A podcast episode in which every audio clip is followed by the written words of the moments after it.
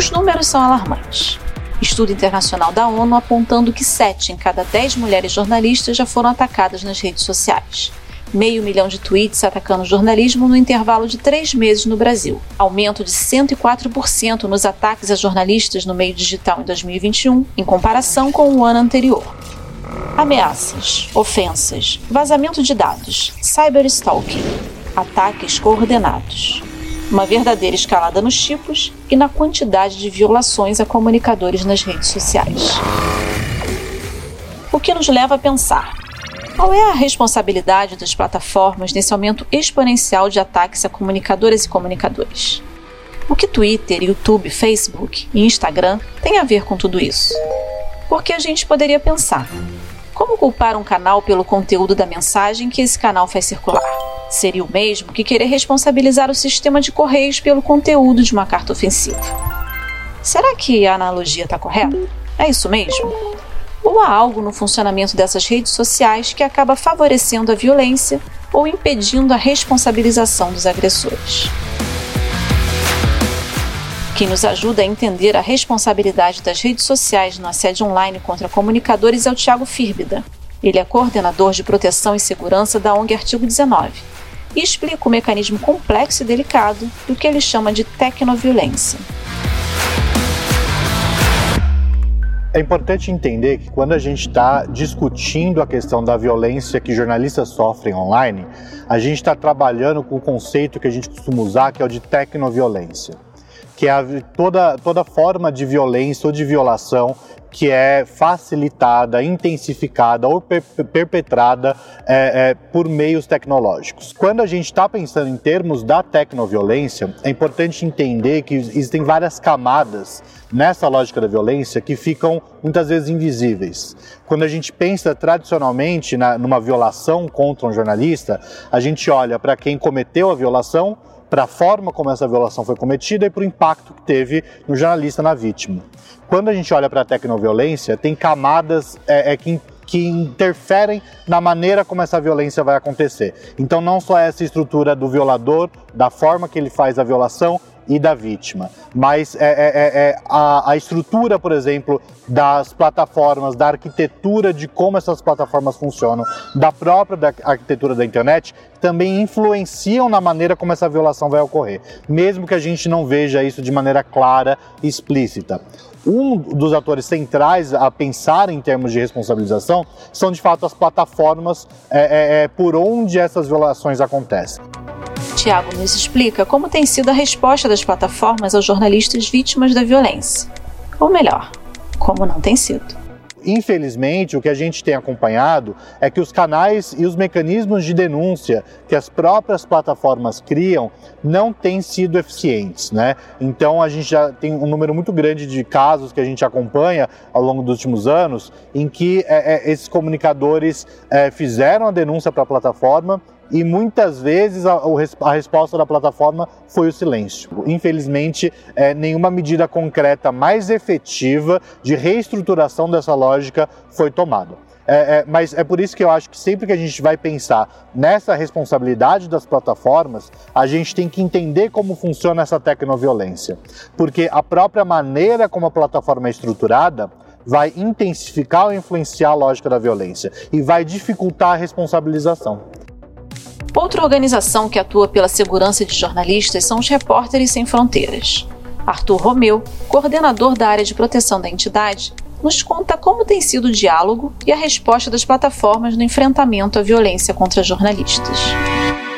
A Repórteres Sem Fronteiras tem atuado junto a alguns representantes das plataformas é, no Brasil, né, em particular do Twitter, né, que se mostra muito aberto ao diálogo em alguma medida, no sentido de ser sensível à questão da saúde, né, eles apresentam isso como uma questão de saúde da plataforma, então eles se mostram sensíveis na perspectiva de queremos que é, a nossa plataforma esteja livre de discursos de ódio ou que não seja um espaço onde jornalistas são agredidos diariamente. Não, então eles têm uma, essa sensibilidade, porém na, na hora de reagir rapidamente a esse tipo de situação ainda tem lacunas muito graves, assim, e vários relatos de jornalistas que estão no meio de, uma, de um ataque em série nas redes, que vão denunciar essas postagens, que vão é, acudir aí as plataformas e a gente vê é, que existe um certo vácuo é, na resposta, pelo menos emergencial, que essas plataformas vão, é, são capazes de dar. Então tem uma filtragem da, da, da massa, é, muita, é, é, é, é muito intenso a quantidade de postagens, de publicações, é, que vão atingir jornalistas com ameaças e conteúdos ofensivos, mas a plataforma tem a responsabilidade de lidar com isso o mais rápido possível e orientar os jornalistas a tomarem alguns tipos de providências específicas. Além do volume de ataques, há também o problema de replicação de posts violentos entre as plataformas. Tiago Firbida explica como isso também dificulta a responsabilização dos agressores a replicação de posts e também a diversificação das plataformas também dificulta o enfrentamento a isso.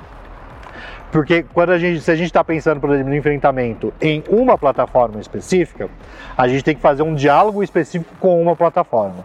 Se a gente está falando de sete plataformas diferentes, a gente tem que envolver um número muito grande de atores, empresas, interesses diferentes para pensar nas soluções. E aí, quando ainda, além da diversidade de plataformas, a gente tem essa lógica de replicação massiva de certos posts, a gente também multiplica a, o que a gente chama de superfície de ataque, né? que são as pessoas é, que estão repercutindo um certo post que vai ser utilizado para realizar um ataque. E isso aumenta isso que a gente chama de superfície de ataque e de fato faz com que seja mais difícil o enfrentamento. E por ser mais difícil o enfrentamento, é necessário um engajamento ainda maior dos atores relevantes, sociedade civil, Estado, plataformas, para achar soluções de enfrentamento. Ao pensarmos no papel do Estado no enfrentamento à violência contra comunicadores, surge a questão da regulação das plataformas. Arthur Romeu explica os riscos do que ele chama de privatização da censura. É, pode gerar a plataforma para se prevenir pode começar a retirar conteúdo com muito maior frequência. É muita informação que está circulando ali e estaria, de certa forma, poderia gerar, né, sem nenhum tipo de ação judicial, pedindo a retirada daquele conteúdo, começar a retirar conteúdo que não deveria ser retirado, que em teoria está protegido pelo direito à liberdade de expressão. Então, quando você coloca essa inteira responsabilidade na mão das plataformas do que, que é passível ou não de ser retirado, você está correndo um risco de privatização da censura. Ao mesmo tempo, não fazer nada, né, não, não é, cobrar das plataformas para que elas possam agir de forma mais rápida, é, acelerada na, na, maneira com que elas lidam com o discurso odioso e violento nas redes, também não é uma opção. Então, é, esse, esse equilíbrio que tem que existir é justamente algo muito complexo. As experiências internacionais que a gente vem observando em relação a isso é, são, no mínimo, polêmicas. Muitas vezes o texto da legislação é bastante vago, ambíguo e deixa margem para interpretação. E dependendo do poder judiciário, dependendo do governo, é, determinadas informações podem ser, podem ser taxadas de falsas ou fake news, né, e, e com uma exigência de retirada de conteúdo, quando na verdade deveriam ali ser protegidas, que, que não tem nada disso, né? que passa a ser um, um recurso é, do, do Estado para criminalizar jornalistas por supostamente estarem disseminando notícias falsas. Né? A gente vê constantemente políticos dizendo que os jornalistas estão publicando notícias falsas, quando não são, são notícias incômodas em muitos casos, que não querem ver reproduzidas, e é mais fácil você taxar aquela notícia como falsa do que ter que lidar com, com ela. Independentemente da solução regulatória, Tiago Firbida entende que a autorregulação não vai resolver o problema pela própria lógica mercadológica das plataformas. O Estado tem um papel central é, no enfrentamento à violência contra comunicadores em geral, mas particularmente a tecnoviolência. E é justamente o, esse um problema importante que a gente tem que olhar. O Estado ele tem esse papel central, então a falta de completa falta de estrutura e iniciativa do Estado para enfrentar esse problema aumenta ainda mais é, é, a lógica do problema. Porque sem a, um, uma iniciativa mais forte do Estado, é, se a gente esperar que esse problema seja resolvido somente pelas plataformas, ele não vai ser resolvido. justamente por essas dimensões estruturais no funcionamento das plataformas que dificultam esse enfrentamento e também porque as plataformas elas são empresas que seguem uma lógica essencialmente uma lógica de mercado. É a lógica do mercado que orienta a maneira como essas plataformas vão ou não vão lidar com certos problemas. O Estado, em tese, ele deve responder a essas questões a partir de uma lógica do interesse público e da defesa de direitos. Infelizmente, não é o que acontece. Arthur Romeu aponta uma solução de longo prazo para a violência contra jornalistas e o discurso de ódio nas plataformas. O caminho né, para a gente superar, de certa forma, ou tentar sair do buraco que a gente se meteu, em que desinformação, discurso de ódio, violência política online, né, disseminação de notícias falsas em massa, de maneira orquestrada, estão acontecendo, passa muito por um processo de educação midiática. Né? Então, o que é o incômodo desse processo é que é um processo de longo prazo.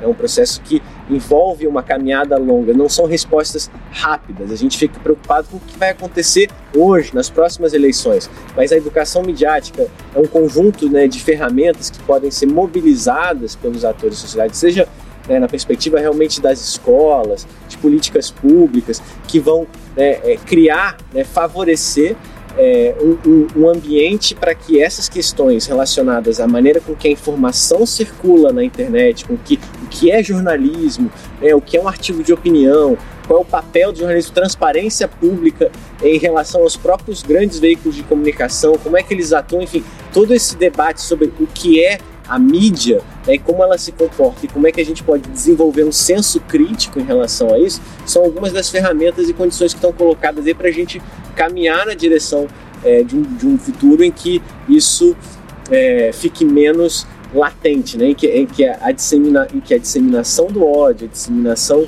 né, da desinformação e da violência nas redes não seja algo tão intoxicante e determinante dentro do debate público. Como a gente pode perceber, não há solução simples ou rápida que resolva sozinha a violência online contra jornalistas. Problemas complexos demandam ações coordenadas. Além de uma atitude efetiva por parte do Estado, a sociedade deve exigir que as plataformas assumam suas responsabilidades no enfrentamento ao assédio online contra comunicadores. Resposta rápida às denúncias, apoio e orientação às vítimas, cooperação com outras plataformas e com a justiça na responsabilização dos agressores são algumas das urgências pela garantia da segurança dos jornalistas. Proteger a jornalista e o jornalista é proteger a democracia. Realização Criar Brasil, com o apoio da Embaixada do Reino dos Países Baixos.